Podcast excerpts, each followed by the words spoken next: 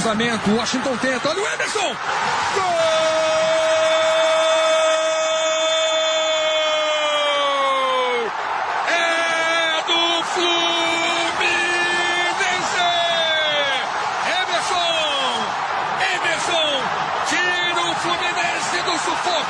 Emerson levanta o torcedor do Fluminense em todo o Brasil.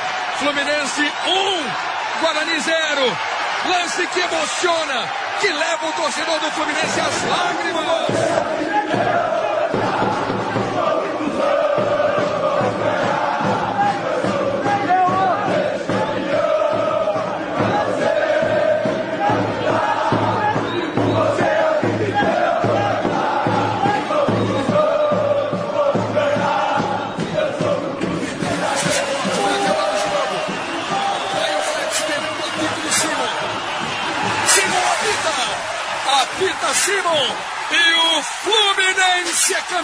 Campeão brasileiro em 2010. O Fluminense conquista o título brasileiro mais uma vez. Fluminense, campeão brasileiro. A festa tricolor.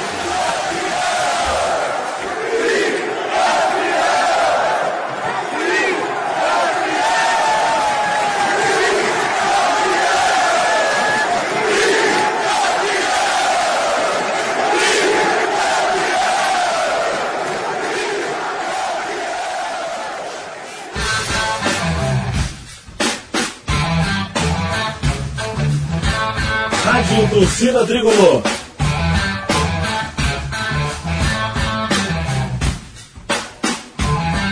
Rock Flu.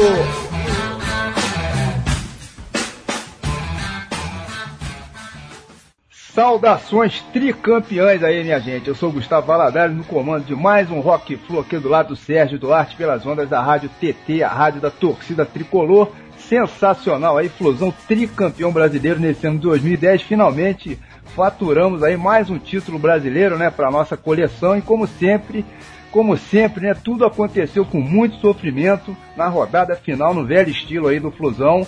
O gol demorou para sair contra o Guarani até que o Emerson Sheik guardou lá o gol que seria então o gol do título, né? E o importante mesmo é a gente exaltar essa conquista, essa campanha aí maravilhosa sob a batuta do melhor treinador do Brasil, né? nosso Murici Ramalho, que largou a seleção brasileira para ficar no Fluminense e o título veio comprovar então que ele fez a escolha correta, né? Título que acabou vindo aí em boa hora, afinal eram já três anos aí sem o Fluminense ter uma conquista de expressão nacional, né, minha gente? E três anos é muito tempo para um clube aí como o Fluminense ficar sem um título desses. Não é não, Serginho? É verdade, Gustavo. A imprensa parece que esqueceu aí da Copa do Brasil, né? Mas a gente aqui não esquece não, né? Bom, esse Rock Flu de hoje, como não poderia deixar de ser, né? Vai ser totalmente dedicado a essa conquista maravilhosa, a esse tricampeonato. E a homenagem vai rolar então da seguinte maneira. A gente vai apresentar por aqui hoje somente faixas que fizeram parte da produção musical dos gloriosos anos de 1970, 84 e, claro, 2010, fazendo referência aos anos em que faturamos o brasileiro. Então só vai rolar nessa edição músicas lançadas aí nesses anos especificamente, tá beleza? E para ajudar a gente a apresentar essa edição, hoje temos casa cheia por aqui. Pois é, são dois convidados dessa vez aqui com a gente, dois nomes de peso ligados ao Fluminense e à torcida do Fluminense. Aliás, todos dois já tiveram anteriormente aqui no Rock Flu em edições passadas.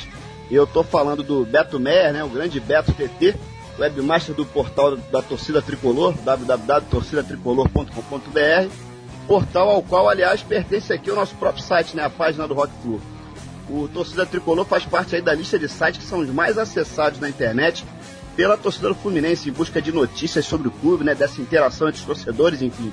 E é sem dúvida um dos mais completos aí da rede também em termos de conteúdo tricolor, sem, sem nenhuma dúvida. E o outro convidado é ninguém menos que o Dr. Michel Simoni, ele que teve à frente do departamento médico do clube durante boa parte da campanha desse ano e que, portanto, merece aí todas as honras por ter participado também dessa conquista sensacional do Fluminense em 2010. Bom, eu não sei qual dos dois aí eu passo a bola por aqui no início desse jogo. Vamos fazer o seguinte, eu vou seguir a ordem alfabética para não complicar. A gente começa então pelo Beto Meia e a próxima assistência fica então pro Dr. Michel, tá combinado? Beto, seja super bem-vindo aqui, cara, mais uma vez ao programa. Conquista maravilhosa essa do Flusão, né, cara?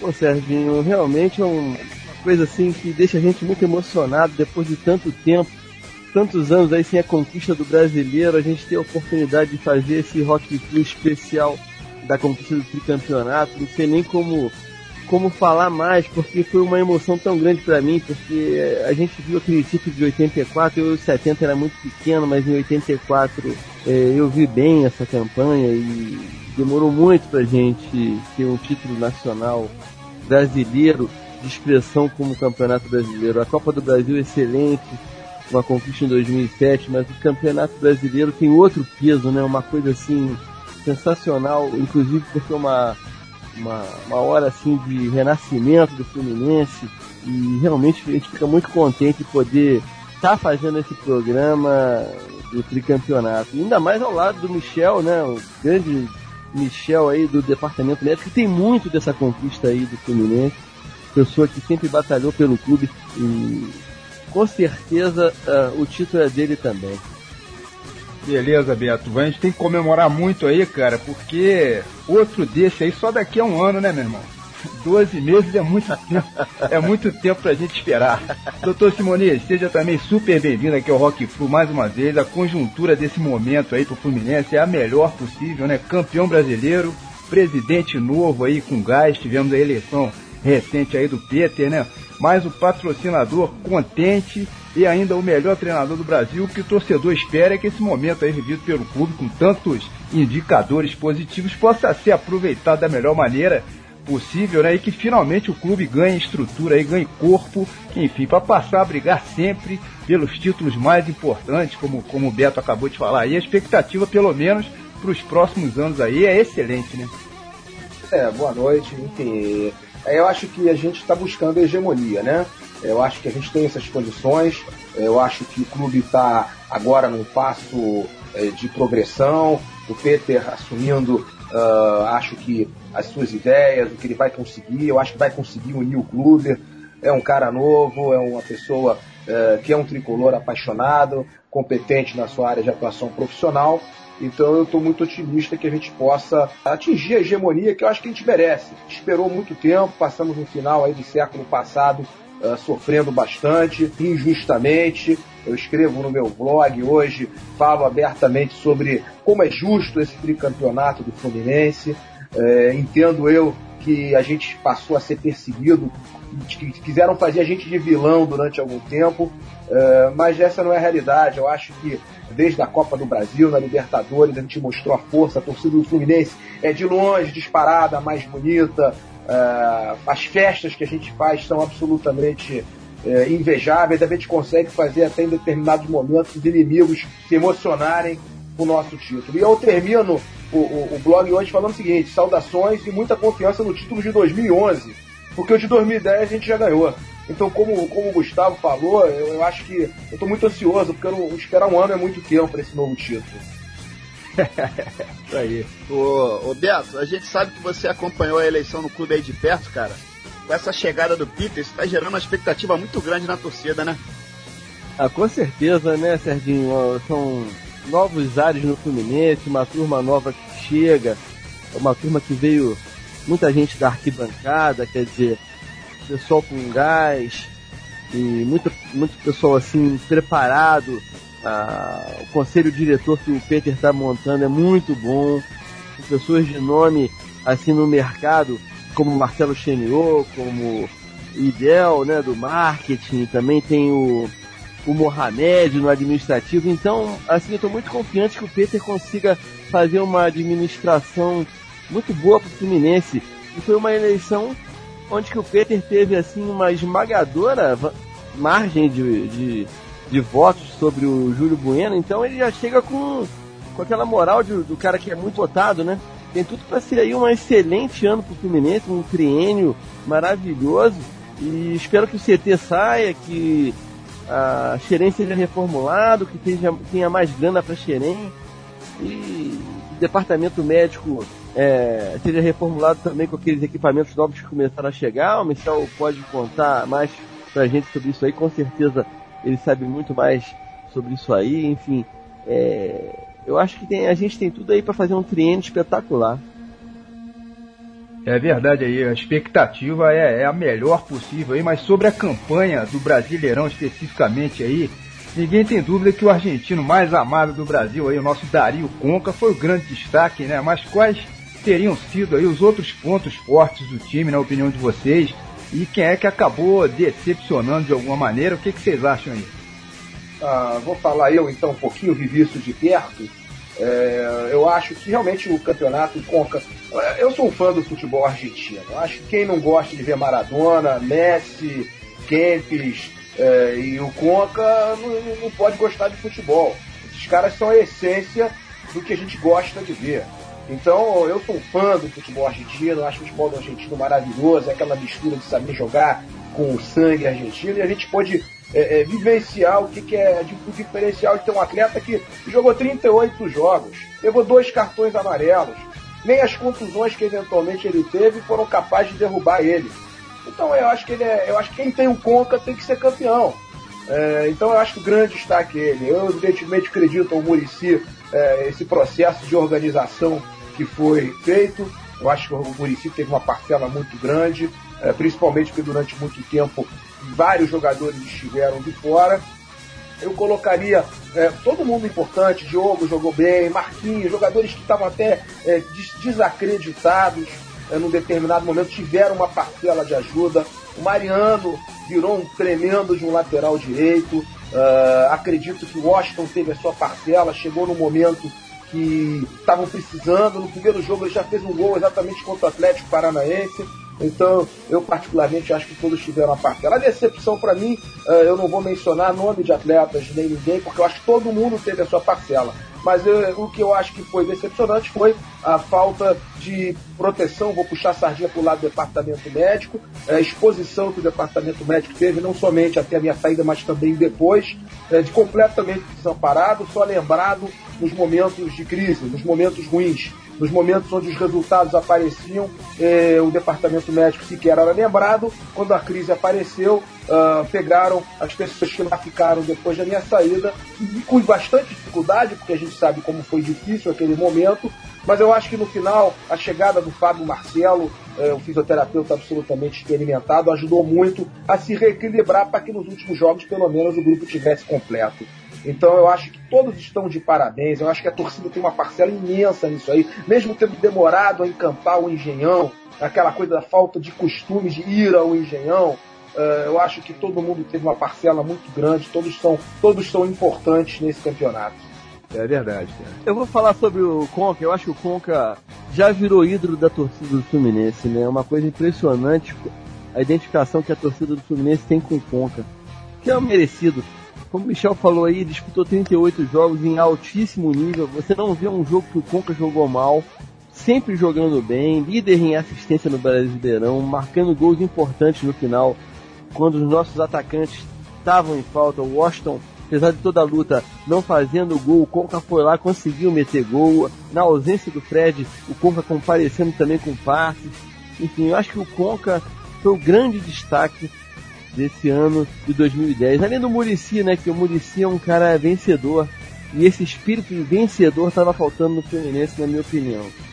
Um cara que está acostumado com títulos, ganhar títulos, sabe na, na reta final do campeonato como se comportar, como falar com o jogador, enfim. E a minha decepção, eu tive uma grande decepção naquele episódio da saída do Michel, né? Naquela entrevista do Fred. Eu acho que aquilo ali foi. Eu posso falar, o Michel com certeza vai falar, mas eu acho que isso aqui foi uma trairagem do tamanho do Brasil pelo Alcides Antunes e deixou aquilo acontecer, tá entendendo? Então aquilo para mim foi um ponto assim que eu fiquei decepcionadíssimo com a estrutura do futebol do Fluminense, ainda mais conhecendo o caráter e a competência do Michel. E queria comentar alguma coisa sobre esse assunto aí, né? Ô, ô, Beto, não sobre o assunto em si, é, mas é, sobre o que eu recebi de manifestações, é, e até hoje ainda recebo dos órgãos de imprensa, é, dos meus amigos, de sócios, e muito curiosamente de um grande número de jogadores de futebol. Jogadores do passado, jogadores ídolos, jogadores do presente, inclusive alguns que atuam lá no próprio Fluminense. Eu acho que isso para mim é o mais importante, mas eu sou um cara muito muito positivo. Eu acho assim, passou bola bola para frente. O que importa é o título. Eu acho que isso aí é o resultado final. Se tivesse que repetir tudo de novo pra gente ser campeão, eu acho que valeu a pena. É, isso aí, Michel, tá coberto de razão. Mas, pessoal, já, já começando a visualizar o ano de 2011, começaram os boatos aí a respeito de reforços, né? Só se fala nisso agora. O que, que vocês estão achando dos nomes aí que estão sendo ventilados aí? Thiago Neves, Richarlison, um goleiro, um zagueiro. Vocês acham que precisa de muita coisa para a gente brigar para Libertadores ou um ou dois reforços pontuais já estão de bom tamanho? Olha, eu vou falar primeiro aqui. Eu, eu, acho que o Fluminense tem um grupo muito bom. Eu acho que a gente precisa de um zagueiro, de um lateral reserva, né? Acho que até o Michel já comentou isso até no blog dele, não sei. Um lateral direito, um meia e um atacante. Eu acho que não precisa muito mais que isso, não. Goleiro vai trazer aquele Diego Cavalieri aí que estão falando. O cara é reserva lá na Itália. Eu acho muito difícil, depois dessa jornada final do Berna aí, o Murici vai trocar o Berna agora por um goleiro que é incógnita. Quer dizer, eu acho que a gente precisa de muito pouca coisa para para o time engrenar. Thiago Neves é um jogador muito bom, gosto dele, mas vai entrar onde? Vai jogar em que lugar? Para compor elenco não vai, jogador caro. Vai ficar no banco? Mas tem que pensar direitinho nisso aí. É, eu concordo com o Beto no que diz respeito a isso. Eu acho que são poucas e pontuais contratações. Eu, é óbvio, quem não quer ter um Thiago Neves, é um craque, é um jogador importantíssimo. Mas eu, eu, eu, acho que a gente tem que pensar nisso. Quer dizer, ele, ele joga na posição do Conca. Eles ambos podem jogar juntos, até podem. Mas a gente começa a enfrentar e o Conca é um jogador de altíssima produtividade, quer dizer, é um jogador que dificilmente fica de fora. Mas eu acho que a gente tem que confiar no taco do Murici. Eu acho que o Murici já mostrou que ele é capaz de, mesmo com, uma, com um grupo grande de jogadores, escolher aqueles que estiverem no melhor momento. É, vamos ver o que, que acontece aí em termos de, de reforço de planejamento para 2011. Pelo visto, a torcida já tá doida que acabe 2010 aí, passa Natal, Réveillon para começar logo essa brincadeira, né? Bom, é isso aí, hora de já jogar um rock and roll por aqui com as primeiras atrações aí do dia e daqui a pouco a gente retoma aqui o bate-papo, claro, com os ilustres tricolores aí, Beto Meia e Michel Simoni, beleza? Então vamos lá, Rock Full Especial Flusão, tricampeão brasileiro, primeiro bloco chegando aqui na área, só na caixa.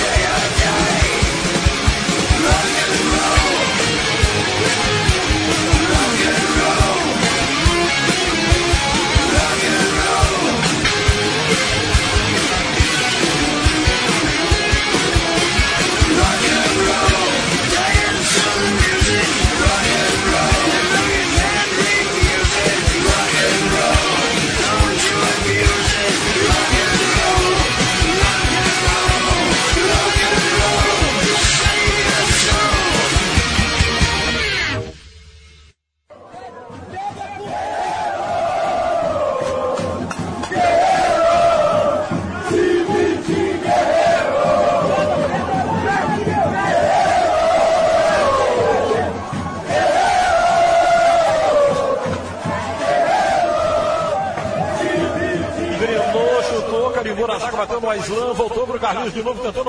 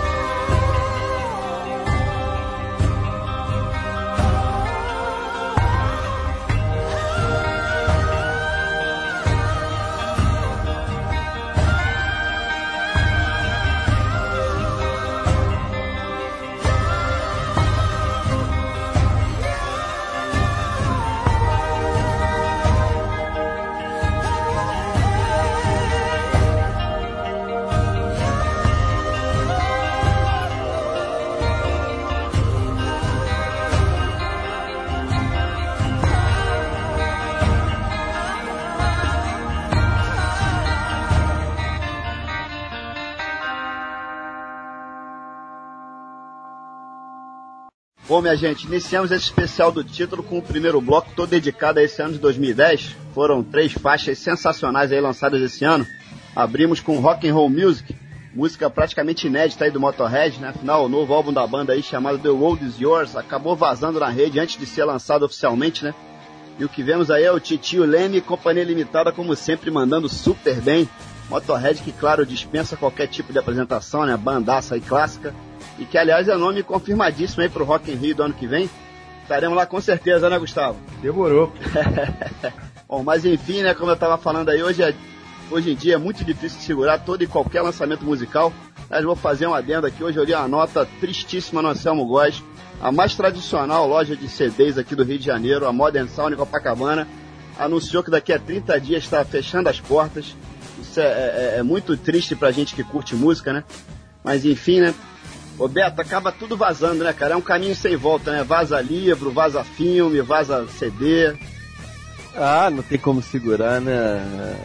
O cara tá dentro de um estúdio com um pendrive ali, bota ali em um minutinho tá o, o CD do cara já na internet aí vazando. Isso aí não tem como segurar mesmo. Inclusive, a Tropa de Elite 2, esse filme lançado recentemente aí no Brasil, teve um esquema de segurança altíssimo. Parece que chamaram o Bop até pra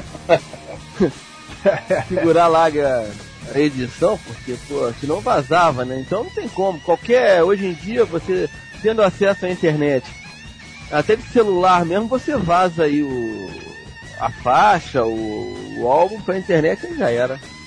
É, hoje. Até o Rock Flu a gente tem que segurar até na. Né, cara? pra não vazar o. pra não vazar o WhatsApp. É. É um perigo, rapaz. Isso é um perigo. Bom, e as outras duas faixas desse primeiro bloco aí foram na sequência Destinations, de autoria aí do Galnerius, banda japonesa, formada no início da década, né, em 2001, que tem em sua formação ele que é considerado um dos grandes gênios da guitarra hoje, né, do power metal aí, o excelente Seal, que fez parte de outras bandas também importantes lá do cenário japonês de rock, como a Valkyrie, a Auschwitz e principalmente a Animetal, enfim. E fechamos então com Victim, da Avenged Sevenfold, banda norte-americana que tem suas origens em 1999 na cidade de Huntington Beach, na Califórnia, e que aliás é um dos pilares aí, uma das bandas mais importantes da chamada New Wave of American Heavy Metal, movimento que surgiu no final da década passada, simbolizando meio que o renascimento do metal, né, até em termos de mídia lá nos Estados Unidos, termo que foi batizado dessa maneira, claro, numa referência direta aí à New Wave of British Heavy Metal que explodiu na Inglaterra nos anos 80, enfim, que na época causou uma autêntica revolução musical. Michel, a gente sabe que você se amarra em metal de modo geral, né, cara? E 2010 foi um ano bem legal aí pro heavy metal, vários lançamentos super interessantes. A gente queria que você falasse um pouco sobre isso. A Galnerius e a Avenged Sevenfold são duas das bandas consideradas de ponta hoje, né, no mundo do metal. E as duas possuem uma sonoridade que é bem característica, né, cara, toda levada aí pro chamado power metal. É, o, o- primeiro falar um pouco, o Motorhead, eu acho que dispensa comentários. O Leme é, tá no, no heavy metal desde que a gente se entende por gente, né? E vazou porque tudo vaza hoje, como vocês disseram. Uh, Galnerius faz parte do movimento, o movimento J-Rock, que é o movimento do rock japonês. Diga-se de passagem, o, o Japão é um dos maiores centros de, de heavy metal, de todos os tipos. É ainda um dos poucos lugares do mundo que entra numa loja de CD e ela tá cheia. É, é ainda o único remanescente da famosa Tower Records. Eu tive ano passado no Japão. Uh, o é uma banda importante. Eu estava falando para vocês sobre o Versailles, que é uma banda de J-Rock também de altíssima competente, apesar de ter um, um, visual absolutamente questionável, eu acho que vale, vale o som. O, o Avenged Sevenfold eu acho que é uma banda uh, que está cada vez mais forte, as músicas são interessantes, elas misturam potência com, com melodia, eu acho que é interessante. Mas eu queria só retratar e falar que o ano do heavy metal hoje, esse ano teve lançamento, mas foi um ano muito, muito triste. Porque a gente perdeu um dos maiores nomes do metal. É, a morte do Ronnie James Dio é, foi talvez o grande marco do, do metal esse ano. Eu acho que a gente ganhou, ganhou pouco perto do que representa a perda de um, de um, de, uma, de um sujeito maravilhoso, de um cara que fez pelo metal é, o que pouca gente fez, histórico, todas as suas formações, Sabá, Rainbow e os trabalhos do Dio. E me emociona um pouco falar sobre essa pessoa que, que marcou toda a minha, o meu crescimento desde novo. É, acho que o metal perdeu muito, a gente ficou órfão de um grande ser, que é o Ronnie James Dio. É verdade. Muito, muito bem lembrado, Michel. É, eu, eu, eu, entendo que, que, apesar de tudo de bom, esse foi o, foi o, foi o evento mais importante do, do heavy metal é, nesse ano. Bom, pessoal, pelo menos aí no Rock in Rio, né, do ano que vem, já tem pelo menos um diazinho todo dedicado ao rock pesado, né? Pelo menos isso, né? Eu já tô com meu ingresso garantido aí. Aliás, eles puseram 100 mil ingressos à venda via internet e já vendeu tudo. Pessoal pode ficar tranquilo que ainda tem mais 500 mil ingressos, né? São 100 mil por dia, 6 dias. Aliás, ano que vem tá prometendo demais, né? Além do Rock in Rio, já tem vários nomes de peso aí do metal confirmados aí no Brasil, como Theozy Osborne, Iron Maiden, dois shows imperdíveis, né?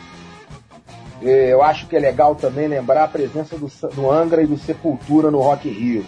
Rock Opa, in Rio, bem lembrado. É Rock in Rio, Rock in Rio é pra rock. Não adianta fazer Rock in Rio e botar é, música baiana.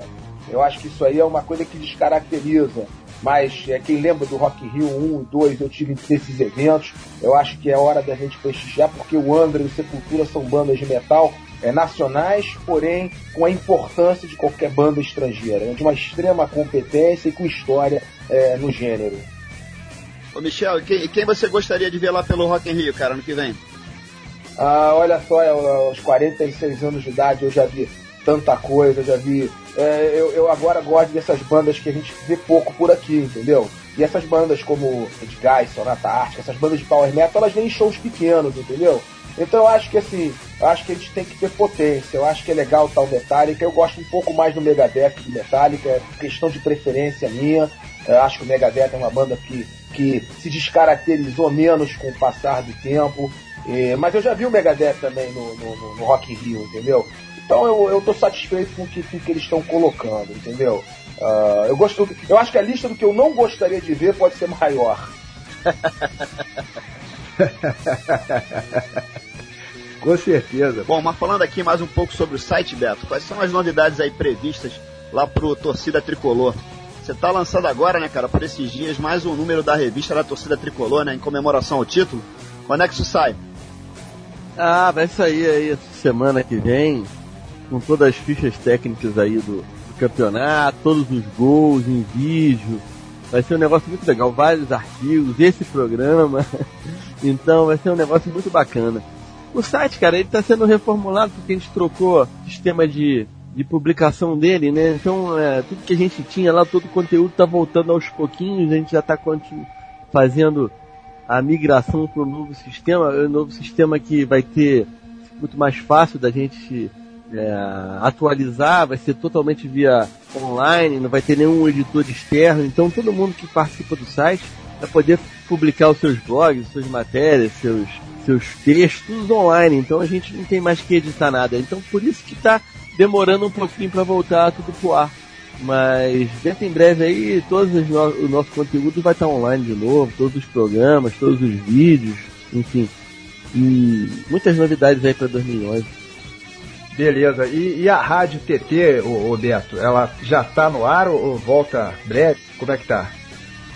Tava no ar, parou, agora vai voltar em breve com as resenhas também, agora também. Programas musicais, programa aí do nosso Pedrão, Pedro Carneiro, Eletroflu, muito legal para quem gosta de música eletrônica.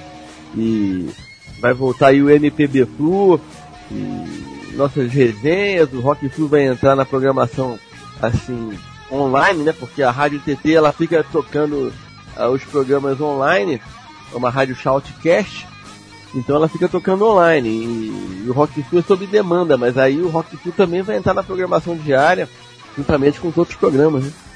Ô, Beto, você podia botar lá na Rádio TT um dia todo dedicado ao metal, hein? O que, que você acha aí, Michel? Uma segunda sem lei, imaginou? É, olha, o metal pra mim, eu sou, eu sou parcial pra falar, cara. Eu acho, que, eu acho que gostar de Fluminense, de heavy metal, são duas coisas que pouca gente foi agraciada na vida, entendeu? É, eu acho que é, é parte da minha vida passa por isso. Pra mim, eu chego na minha academia de ginástica, tá tocando uma música ruim, eu ponho meu, meu headphone, se estiver tocando heavy metal, eu não ponho headphone. Então todo mundo já sabe disso lá. Os caras, os moleques lá que dão aula, eles gostam de heavy metal também. Então eles ficam doidos pra eu chegar, pra eu dar uma pilha, porque os coroas lá ficam horrorizados, né, cara? E a minha, minha academia, pra você ter uma noção do nível dela, eu, eu sou da geração jovem. é, é. Legal, bom minha gente, é hora de mudar o foco por aqui e voltar no tempo aí até o ano de 1984, ano em que faturamos o nosso bicampeonato brasileiro com aquele timaço aí de Paulo Vitor, de Ricardo Gomes, de Jandir, de Romerito, de Delei, de Tato, Paulinho, de Assis de Washington, né, do Brancão, é claro, e tantos outros aí, um time que será sempre reverenciado como um dos maiores de toda a história do Fluminense, sem dúvida nenhuma, né? Pois bem, para homenagear então essa turma toda aí, vamos detonar por aqui três petardos sonoros que fizeram parte da produção musical daquele ano de 1984. Vem aí então Hot for Teachers, né, do Van Halen, Rime of the Ancient Mariner, do Iron Maiden, que a gente citou agora há pouco, né, fechando com uma clássica do White Snake, Love Ain't No Stranger, que fez tanto sucesso na apresentação da banda por aqui no primeiro Rock em Rio, que eles chegaram até a tocar a música duas vezes no mesmo show, eu nunca vi isso na minha vida, tocaram no set principal e depois repetiram a dose aí na hora do bis. Aliás, todas elas fizeram shows por aqui no Brasil, né? Todas essas três bandas aí nos anos 80 e em 1984 especificamente, todas elas estavam arrebentando a boca do balão, né, cara? Verdade, é, eu participei, eu vi aquele primeiro Rock in Rio, nunca vou esquecer aquela noite que tocou é, essa noite que tocou as duas vezes na No Stranger do White Snake, depois teve a turnê do Power Slave, é, da Iron Maiden e, e, e, por último Queen, né? É, eu acho que isso foi uma noite absolutamente inesquecível na cabeça de qualquer pessoa, ainda mais eu aí com 20 anos de idade, absolutamente foi ardoroso, uma história muito engraçada. É, é porque a história foi muito engraçada, eu sempre fui meio baixinho, nunca fui um cara com muita altura, e lá eu tava inconformado que, porra, ficar com o pescoço esticado não era mole. E num determinado momento eu notei que tinha uma daquelas torres de som com uma porção de nego, sabe? Porra, tinha nego de cadeira de roda, porra, e eu pulei pro, pra dentro daquele negócio, simulei uma entorse de tornozelo, porra, manquei, reclamei, fui carregado, e acabei assistindo numa torre dessa no alto com a Rita ali do meu lado. E aí eu pude ver direito esses chutes que foram inesquecíveis. Foi, foi o famoso Miguel, Miguel do Heavy Metal. Uau. Eu também fui nesse Rock in Rio aí, eu tinha. Eu sou bem mais novo que o Michel, eu tinha 18 anos na época. mas o show foi excelente, mas aturar aquela malte 90 que o nego vendia ali não era fácil. Porra, que dose. Mas enfim, é, mas teve o show do Van Halen no Maracanãzinho também, que foi muito bom. É, um volume inacreditável de, de som, um negócio que ninguém escutou nada. Nada, nada. É, agora... Porra, terrível, eu me lembro. Pô, mas uma barulheira que desgrila, mas mas depois, pra compensar, teve um show do Kiss, mais ou menos na mesma época do Maracanã, que foi legal. Já aí já deu para compensar, né? Mas aquele show do Van Halen no Maracanãzinho realmente. Você não da... sabia quando começava uma música, quando acabava a música, e sequer qual era a música que estava tocando. Foi muito engraçado. É, esse, esse, esse eu me lembro bem, eu fiquei com ouvidos unidos uns três dias, no mínimo depois daquilo. Bom, vamos lá detonar então esse segundo bloco. A tradição nossa aqui no Rock Flu fazer com que os nossos convidados apresentem pelo menos um dos blocos aqui pra gente. Mas como a gente tem dois convidados hoje, vamos fazer um revezamento aqui. Pra começar então, vamos inverter esse negócio então. Vamos co- começar então com você, Michel. O próximo bloco então fica por conta do Beto. Tá falado? Manda bala aí. Então tá beleza. Olha só, agora vamos ouvir Três Petardos de 84, a época áurea do hard rock. É, vamos chamar aí Van Halen com Rock for Future. É, vamos chamar Iron Maiden, um tradicional, uma música daquelas épicas, longas, com vários momentos, Rhyme of the Ancient Mariner. E para terminar, a tradicional e talvez a mais farofa do White Snake, uh, Love Ain't No Stranger. Som na caixa.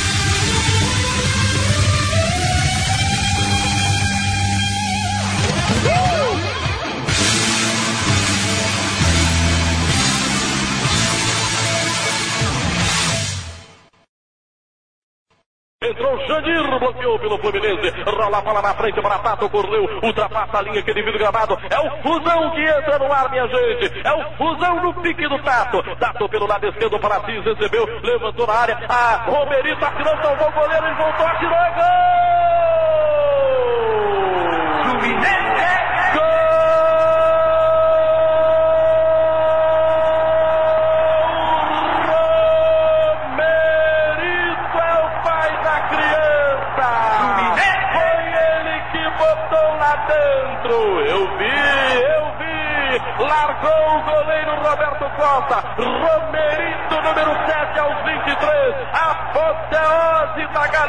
Tricolor do Maracanã! Romerito mexeu no placar!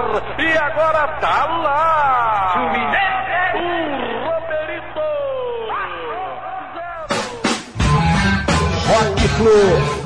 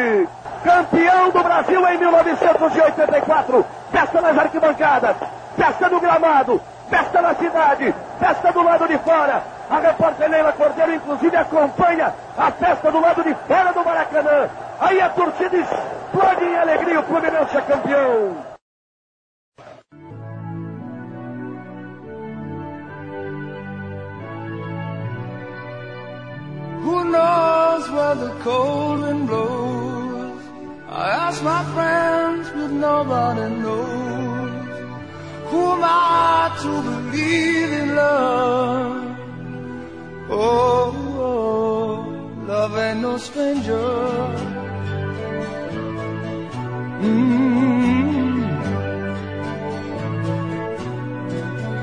I looked around, and what did I see?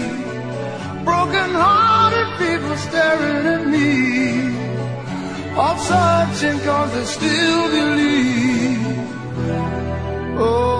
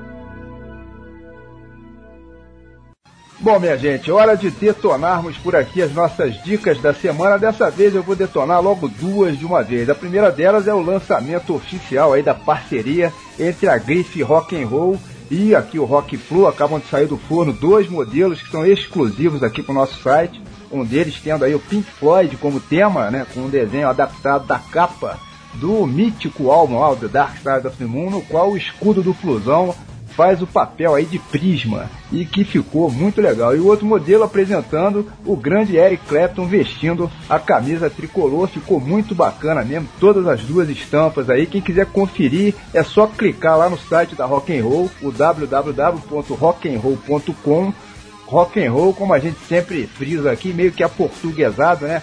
Praticamente aí como se fala, R O Q U E a gente espera que o nosso amigo Anderson Santos o gerente lá da marca possa vender aí bastante dos dois modelos e assim se anime a lançar logo de uma vez toda a coleção do Rock Flu, né? Nossos modelos aí do Led Zeppelin, do ACDC, dos Rolling Stones, do Rush, do The Who, do Iron Maiden e do Black Sabbath que estão chegando por aí também. Enfim, realmente a, a torcida é para a parceria funcionar da melhor maneira para que possamos seguir aí sempre adiante, né? Bom, e a minha segunda dica é um site super interessante chamado The Metal of Metal www.themetalofmetal, tudo junto, né, .com, que mostra meio que a geografia do heavy metal no mundo de uma maneira aí ao mesmo tempo didática e super divertida que possibilita que a gente possa conhecer aí muitas bandas novas dentro de cada estilo, de cada subgênero, né, aí ligado ao metal. Enfim, é só ir fuçando aí cada um dos links, surge uma lista com várias bandas, é só clicar nas faixas e ir curtindo. Enfim, isso sem falar na quantidade de informações que o site disponibiliza. É muito interessante mesmo. Vale a visita aí, Beleza, Gustavo. Bom, eu hoje tenho duas dicas por aqui. A primeira é para quem curte quadrinhos, é o site www.vidabarata.com do meu amigo aí o Léo João. Esse site é imperdível, são tirinhas de quadrinhos super inteligentes e bem criativas também. E a outra é o site da Arte Flu. Muita gente já conhece, né? Uma fonte maravilhosa de imagens diversas ligadas ao Fluminense misturando fusão, cinema, rock, diversos outros temas de interesse geral. Um trabalho maravilhoso, fruto do trabalho do excelente ilustrador gráfico Gilberto Savarese, que, claro, além de profissional aí da primeira linha das artes gráficas, é um tricolor absolutamente apaixonado como nós, né? Para quem quiser conferir, basta visitar lá a página da Arteflu, arteflu.blogspot.com. Aliás, o Gilberto acaba de postar por lá várias imagens que tem como tema o tricampeonato do Fluminense. Tá muito legal. E, bom, mas a outra tradição nossa aqui é que os convidados do programa também detonam aí pelo menos uma dica aqui pros ouvintes, né? Vamos lá, Michel e Beto, sobrou para vocês também. Manda alguma dica da semana pra gente. Serginho, só lembrando que o Gilberto Zavarese é autor da arte do ônibus do Fluminense, né? Que Isso, bem lembrado, bem lembrado, Beto. Ficou excelente.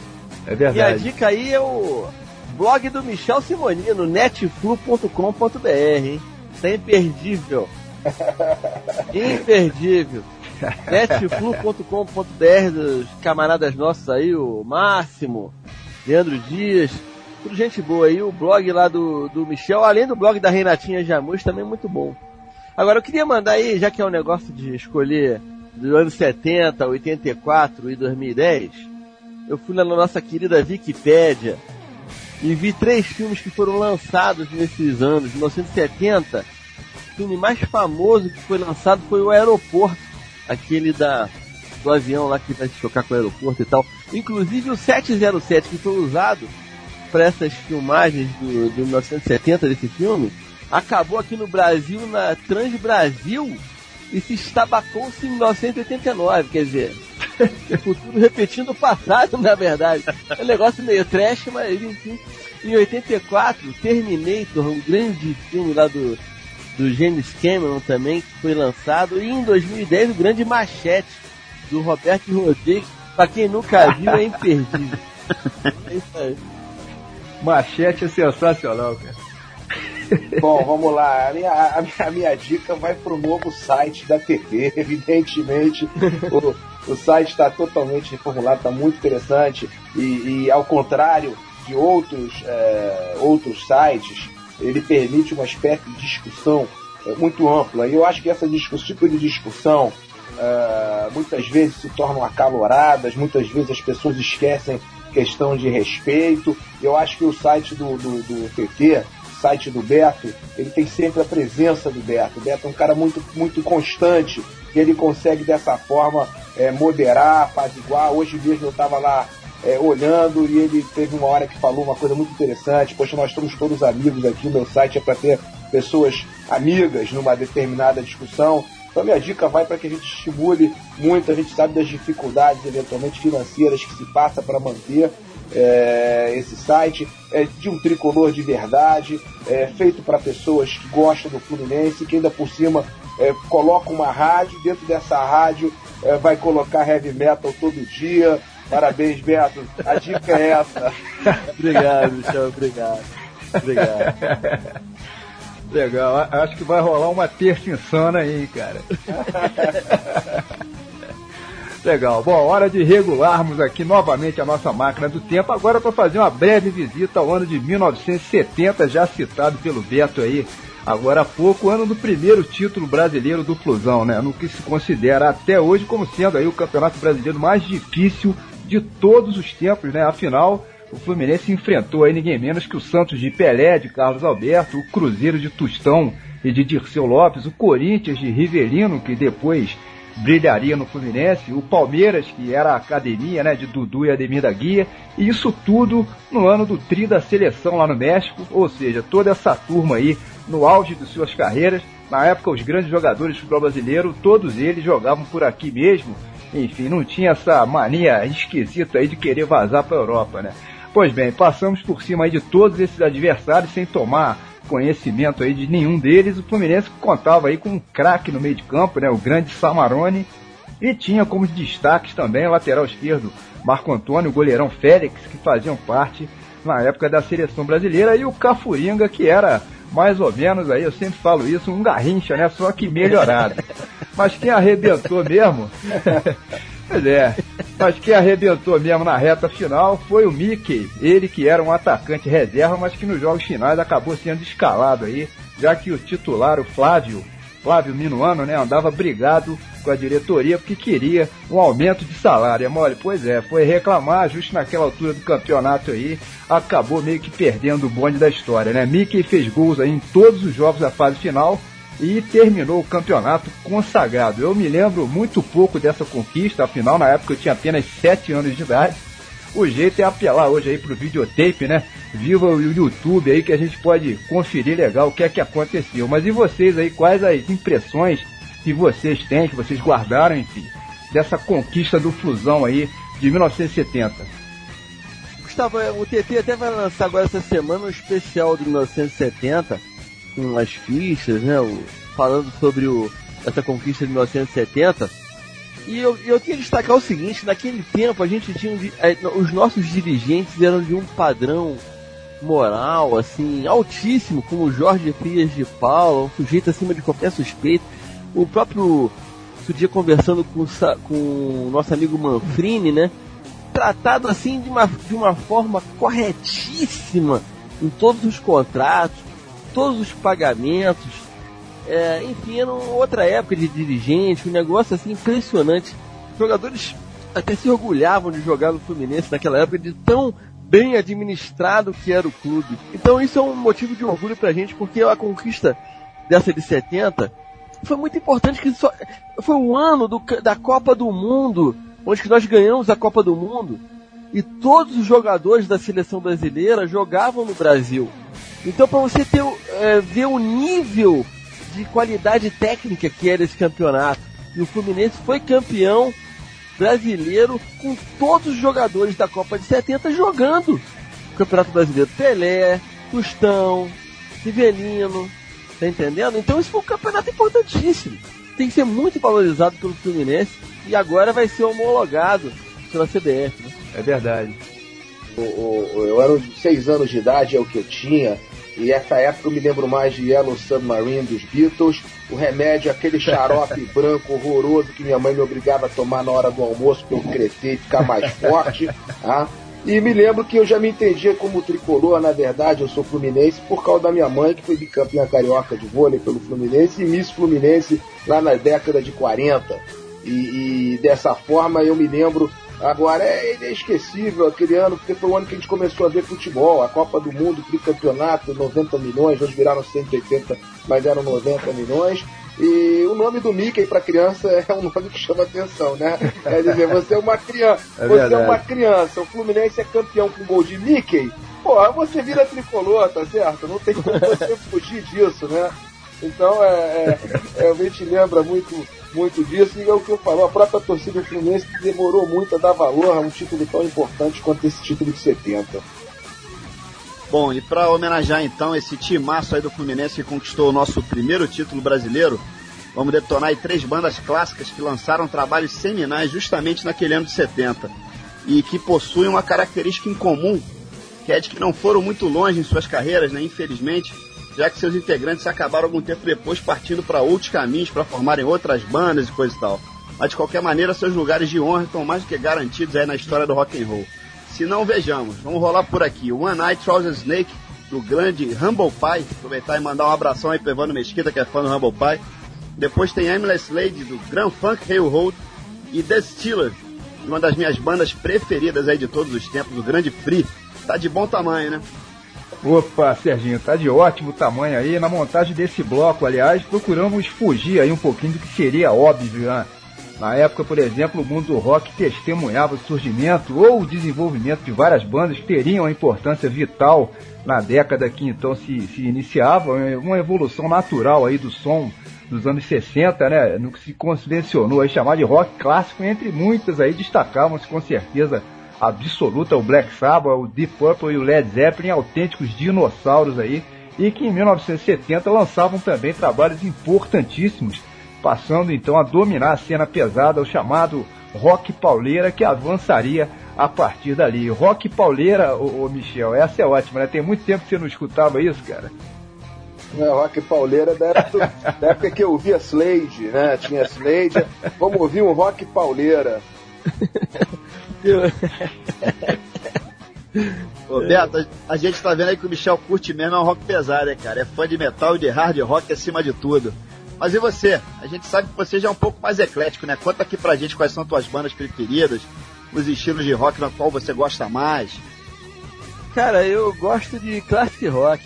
Led Zeppelin, Jimi Hendrix, The Who, Rush. Rush já é um pouquinho mais light, né? Mas eu gosto muito. E gosto muito do rock inglês também. Rock inglês dos anos 80, aquelas bandas tipo The Smiths, New Order. Eu gosto muito também disso. Eu gosto muito do rock inglês. Mas sou eclético, né? Gosto de tudo. Até o heavy metal eu gosto muito também. É, Iron Maiden, Black Sabbath, a ACDC, principalmente. Enfim, Beleza. Bom, aproveita aí o, o embalo, ô, ô Beto, que agora, conforme ficou combinado aí, é a tua vez, né, cara? Vai lá, apresenta esse bloco aí pra gente. Então vamos lá, vamos ouvir agora One Night Trouser Snake do Humble Pie, Aimless Lady, Grand Funk Railroad e The Stealer da banda Free. Rola o som aí, moçada.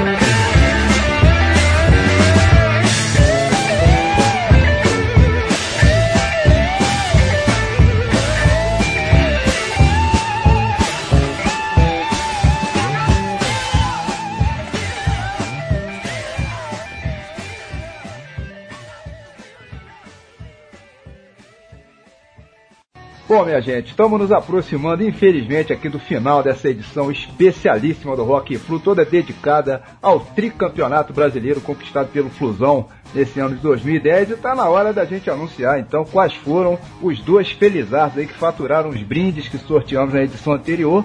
Foram duas camisetas aí sensacionais lá da Grife Rock and Roll, de que a gente, inclusive, já falou bastante por aqui hoje, né? Uma delas, o modelo do Hendrix, já que o programa passado foi um especial em homenagem aos 40 anos Jimi Hendrix, né, da coleção Bebidas da Rock and Roll, fazendo uma brincadeira aí com o rótulo da cerveja Heineken. E o outro modelo, o The Flu da coleção Futebol, que brinca com a dobradinha aí, Flusão e The Who, e que ficou super legal também. Pois bem, quem faturou aí esses brindes foram o Aloysio Azevedo, da cidade de Cabo Frio, município da região dos Lagos, no estado do Rio, quem levou para casa o modelo do The Flu, e o outro ganhador foi o Rafael Werneck, do Rio de Janeiro, que faturou então o modelo aí do Hendrix com a Heineken. Parabéns aí aos dois, né? É isso aí, Gustavo. Bom, e dessa vez tem novo brinde aqui na área, minha gente. Mais uma camiseta ofertada aí pelo Anderson Santos, lá da Rock and Roll. A gente sempre agradece muito ao Anderson, né, por toda essa força que ele dá aqui pro Rock Flu. E dessa vez Atenção aí, pessoal, vamos sortear aqui hoje um dos modelos da nova parceria lá da Rock and Roll aqui com o Rock Flu. O modelo do Eric Clapton, que foi o primeiro a ser produzido nessa nova coleção, tá falado? Pois vai faturar então essa camiseta maneiríssima o primeiro ouvinte que responder pra gente a seguinte pergunta. Quais foram os anos dos três títulos brasileiros do Fluminense, do nosso tricampeonato? Moleza, né? Mais fácil que isso aí é impossível, minha gente. Bom, vamos lá, tá valendo. Primeiro ouvinte que mandar a resposta correta pra gente lá pro nosso e-mail de praxe, o rockflu.torcidatricolor.com.br, leve então o Eric Clapton pra casa, tá falado? Beleza. Bom, hora também de agradecer aqui pela presença dos nossos dois ilustres convidados, né? O grande Beto Meyer, o Beto TT, famoso aí por sempre trazer notícias frescas aí sobre o Fluminense, sempre postadas lá no Orkut em algumas comunidades e principalmente no Twitter, né? Ele que é o webmaster aí do portal da Torcida Tricolor, o www.torcidatricolor.com.br e o Dr. Michel Simoni, que nos deu a honra da presença aqui hoje também, há até bem pouco tempo aí, membro da diretoria do Fluminense, ex-coordenador do departamento médico lá do Fusão. A gente agradece imensamente pela presença de vocês dois aí nesse programa especial aqui do Tri Brasileiro do Flusão. Esperamos que tenha sido divertido, enfim, vamos nós, né? Flusão 2011 vem aí, sai da frente. É, eu gostaria de agradecer aí a, o convite para participar aqui do programa, foi ótimo, ainda mais do lado do, do Michel, que é uma figura assim, sensacional, pessoa que eu gosto muito até pessoalmente, tenho o prazer de, de considerar amigo dele, eu sei que ele o que ele fez pelo Fluminense durante esse ano e todos os anos que passaram aí para trás é um negócio que nunca vai ser esquecido por mim nem pela torcida tricolor. Gustavo Serginho, muito obrigado aí, acho que foi muito bom o programa, uma emoção muito grande de participar de, um, uma edição onde o Fluminense é campeão brasileiro, um, uma coisa assim para mim muito importante. Para toda a torcida do Fluminense ser campeão brasileiro, você chegar, bater no peito e falar sou campeão brasileiro, é uma coisa assim impagável, né? Então muito obrigado aí pelo convite, realmente foi muito legal. É, eu, eu vou complementar, eu, eu queria agradecer aí, Beto, pelas suas palavras. Você realmente sempre foi e é amigo, sempre esteve do lado nas dificuldades que a gente aí enfrenta. Só quem sabe como é difícil é quem esteve lá dentro, quem, trabalha, quem trabalhou lá dentro. É só corrigindo, eu, eu sempre fui é, coordenador profissional, eu não fiz parte dessa ou daquela diretoria. Eu gosto de frisar isso, até porque eu sempre eu sempre tive amigos de todos os lados. Nessa mesma eleição agora, eu tinha um grupo de amigos de todos os lados. E eu sempre torço pelo que, o, que é melhor para o Fluminense. Então, é uma honra, um prazer mais uma vez estar presente no, dentro de um assunto que mistura certamente duas das coisas que eu mais gosto da minha vida, que é falar sobre heavy metal, falar sobre rock and roll e falar sobre Fluminense. Então, mais uma vez aí, Beto, Serginho, Gustavo, é um prazer, contem sempre comigo. É, se a gente quiser um dia tiver fosse super revoltado que quiser, fazer um programa só sobre black metal, também podem chamar. A gente pode, pode até fazer os nossos programas aí baseado no resultado, entendeu? Vamos, vamos. Entendeu? Vai ter de tudo esse é. ano. Se Deus quiser, só vai ter rock and roll alegre, não vai ter nada de gótico, nada de para baixo. Então, foi um prazer mais uma vez aí e contem sempre comigo muito feliz aí pelo tricampeonato e pelas pessoas terem entendido que nós somos tricampeões de fato e de direito. Beleza. Legal. Bom, e para a saideira de hoje por aqui, vamos retornar à produção musical de 2010 para detonar uma banda aí super interessante, bem diferente aí na cena atual e que foi escolhida, aliás, com uma homenagem final aqui ao nosso, nosso craque do campeonato, bola de ouro do Brasileirão, ele que acabou levando o prêmio de melhor jogador do campeonato, né? Claro que eu estou falando aqui do argentino mais amado do Brasil, o grande Dario Conca, vai rolar uma banda argentina chamada Ocono, que é um nome importante por lá na nova cena de metal portenha e cujo som vocês vão poder conferir, é bem legal. Estamos fechando aí com chave de ouro, né, Gustavo? Pois é, isso aí, Serginho. A faixa que escolhemos é a A Impressario, pescada do álbum mais recente da O'Connor, lançado agora em 2010, e que se chama Rio Estranho. Nada melhor que, do que homenagear o Conca dessa maneira, né, com uma banda de rock. Afinal, essa semana o Conca deu uma entrevista na qual revelou aí que em termos de música ele curte a cumbia, né, que é um ritmo local da, da, da Argentina, mas principalmente o Conca curte aí o bom e velho rock and roll também, sensacional isso aí, né? O, Simoni, você por acaso sabia dessa dessa veia roqueira aí do Conca? E, e você, Beto, saberia dizer se tem mais algum roqueiro no elenco atual ou, ou seria só o Conca mesmo? Rata Blanca é a banda que o Conca conhece, todos os argentinos conhecem, é uma banda absolutamente única que está aí no cenário desde 86, tem um guitarrista virtuoso que é o Walter Jardino e, e todos, os, todos os argentinos conhecem o Rata Blanca, o Conca também. Então é. Eu só sei do Conca. A maioria deles tem algum problema de, de, de ajuste mental e gostam de pagode. Entendeu? Por mais que eu tenha ficado anos tratando da saúde deles, esse foi um, um, um, de, um detalhe que eu não consegui modificar. Vocês fizeram um especial em 2008 da Libertadores, né? É verdade. Só com o rock sul-americano, né? É, incluindo o México. É, né? foi sensacional. Acho que a gente vai ter a oportunidade de fazer a edição 2 desse programa, né? Ah, é verdade, cara. Quem sabe é um especial de rock japonês no final do ano que vem, né? É o J-Rock, é o Galneres novamente. Tá tudo É, certo. agora, agora, jogador per... Você perguntou, jogador que tem perfil roqueiro no Fluminense. Meu irmão, eu não sei. Acho, se o Michel não sabe, que quanto mais eu. Asprilha, Asprilha tá na capa do disco do Iron Maiden, né? O fam- o Patrício Faustino Asprilha tá na capa do Brave New World do Iron Maiden. Então é, é o que sobrou mesmo. É muita moral também. É, né? legal. Muito bacana essa história aí do Conca curtir o rock and roll, né? O que não surpreende muito, né? Afinal, o mercado de rock na Argentina é disparado aí o maior da América do Sul, né? Como a gente sempre comenta por aqui. E a gente está devendo mesmo aí um rock show, todo, um especial todo dedicado ao rock argentino. Quem sabe nesse ano de 2011 isso sai, né? Aliás, quem sabe até com o próprio Conca como convidado especial. Já imaginou aí, Gustavo? É verdade, seria sensacional isso aí, cara.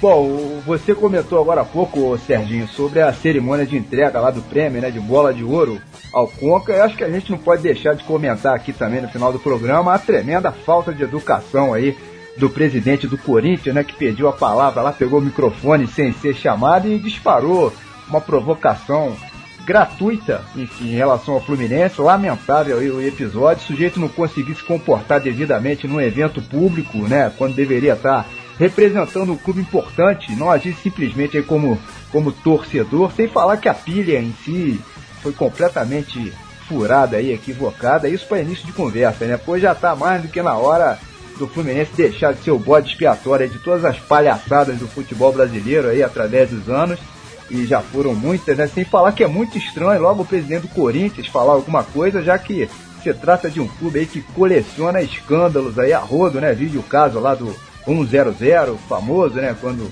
quem deveria ter caído de divisão era o Corinthians na companhia do, do Atlético Paranaense lá e não, e não o Fluminense, tudo acabou acabou em pizza, depois teve o escândalo do apito em 2005, fora o que aconteceu agora em 2010, também com as arbitragens aí pró-Corinthians, né, praticamente durante todo o campeonato, enfim, é dose. Eu queria saber o que, que vocês acharam disso aí. A festa era do Fluminense? Pô, quem é que foi convidar esse cara, né, hein, Serginho? Brincadeira, né? É, realmente, Gustavo, isso tudo foi lamentável, né? Aliás, diversos episódios ao longo desse campeonato aí, né? Vide a, a história do Maracanã, o episódio Murici, sem falar nas arbitragens esquisitas, né? Eu sinceramente fiquei constrangido em ver como é que foi aquela festa, né? Pra piorar, ainda fizeram uma homenagem ao Ronaldo. O que o Ronaldo tinha a ver com a festa do campeão, afinal de contas, né? Fizesse uma outra homenagem à parte, sei lá. Bom, mas enfim, né? Babaram ovo pra cima do Flamengo ano passado, como sempre acontece. Mas aí pelo menos eles mereciam, né? Por ter sido campeão. Mas esse ano, o que, o que, que de tão especial tinha pro Corinthians estar ali, né? Roubar aquele espaço tão grande da festa, né? Eles, eles gostam, na verdade, de deixar o Fluminense sempre em segundo plano, né? Coisas da CBF, né? A gente só tem a, a lamentar isso aí, né? Mas fazer o quê, né? Eu não sei como é que o Beto e o Michel viram tudo isso aí. O que, que você achou disso tudo aí, Beto? Achei que a torcida mandou muito bem lá, vaiou o cara, o cara não tinha nada que falar aquilo. Aí, vinculado com o tal do Kia Jorabichiano, não sei nem falar o nome do, daquele mafioso russo, que ainda tá no- agindo dentro do Corinthians. Hoje mesmo já saiu várias coisas sobre isso aí, quer dizer, negócio extremamente lamentável e que só reafirma que aquela festa já estava preparada para o campeonato do Corinthians, né? Mas o Fluminense conseguiu reverter isso aí, deixa os caras pra lá que não ganharam nada no centenário. Eu, eu, eu, eu, eu até acho que vocês entenderam o negócio da entrevista dele de forma errada. É, não teve o Marcelo Adnet que fez a gente rir? É. Então, aquilo ali foi mais um humorista que subiu ali aquela hora, fez a gente rir. Eu, na verdade, tenho uma visão um pouco sarcástica da coisa e eu avalio o aspecto psicológico e o inconformismo dele é, é, por ter que enfrentar o exterminador de centenários, no caso o Fluminense, que adora implodir o centenário alheio. E, eu acho que o inconformismo dele só, só deu para me divertir. Eu acho que todo mundo se divertiu com aquela entrevista dele, porque aquilo ali era para rir e não para chorar. Ainda teve o Evandro Mesquita que deu uma zoada, né? Falou, pô, tava indo bem, né, presidente? presidente. esse é um cara muito maneiro, esse Evandro, cara. Bom, mas a verdade é que o Corinthians, o clube em si, não tem nada com isso, né? É uma instituição que está fazendo 100 anos e merece todas as honras aí, etc e tal. Isso a gente tem que deixar bem claro por aqui, né? Apenas não merece é ter o presidente que tem, né? Deixa eu aproveitar e mandar aqui um grande abraço lá pro Tito Salu, nosso convidado aí do último programa, corintiano da Gema, e que certamente é bem mais educado lá do que o presidente do, do time dele, né? Batemos um papo aqui super legal com o Tito, não só sobre Jimi Hendrix, enfim, que era o tema principal do programa, mas também sobre Corinthians, sobre Fluminense, sobre futebol em geral e sempre civilizadamente aí, um respeitando o outro, enfim, como deve ser, né? A pilha entre torcedores, claro, sem, sem nenhum tipo de violência, é sadia, sempre bem-vinda, pois ela é que dá uma graça a mais aí pro futebol, né? Mas um presidente de clube tem que saber se comportar, isso no mínimo, né? Bom, mas enfim, vamos nós. Espero que no ano que vem, aí no Tetra Campeonato do Flusão, a CBF possa organizar então a festa que seja pelo menos mais decente aí pro campeão, né, Serginho? Tem toda a razão, concordo inteiramente aí. Bom, estamos fechando as cortinas por aqui, fim de papo. Vocês vão ficando então aí com o Alconor, banda lá da Argentina, representante aí da novíssima geração do rock portenho, detonada aqui com homenagem justíssima ao nosso craque, grande Dario Conca. E aliás, esse é também o último Rock Flu do ano de 2010. A gente promete aí voltar no ano que vem com força total, como sempre. Saudações aí para todo mundo, parabéns a toda a torcida tricolor. Feliz ano novo para todo mundo, pessoal. Valeu, Michel, valeu, Beto. Show de bola a presença de vocês. Abração aí, Gustavo. E até 2011, pessoal. É, eu queria mandar um abraço final aí pro nosso presidente Peter Simpson, que ele faça um excelente governo e que nos traga muitos títulos. Um abraço aí, boa noite a todos. Estou com Beto. Esse é o ano que o Peter consolidar. Eu lembro que o Peter começou a se falar em 2005, para cinco anos depois ele atingir a presidência e que ele possa fazer um belíssimo governo nos próximos três anos. Beleza, Michel. Valeu, Beto. Sorte pro Peter aí. Feliz ano novo pra todo mundo, pessoal. Réveillon aí, 100% tricolor, né, Serginho? Não esquece a camisa branca do Flusão aí, cara. Demorou, demorou. Já tá separada. Valeu. Rock Flu 2011 aí, a gente se vê por aqui. É assim que se fala? É mais ou menos isso. É isso aí, pessoal. Saudações. Valeu, um abraço. Valeu, galera. Valeu. Abraço.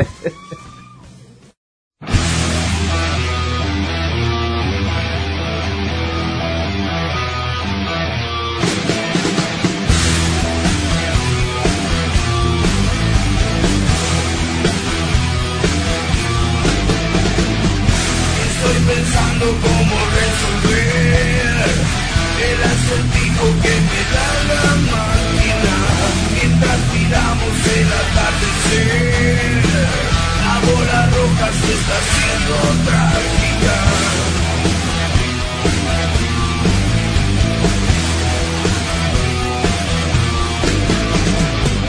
Hay un presagio de reconocer la profecía que nos habla de orbitar. Se acerca el día que podemos ver la antorcha viva que mata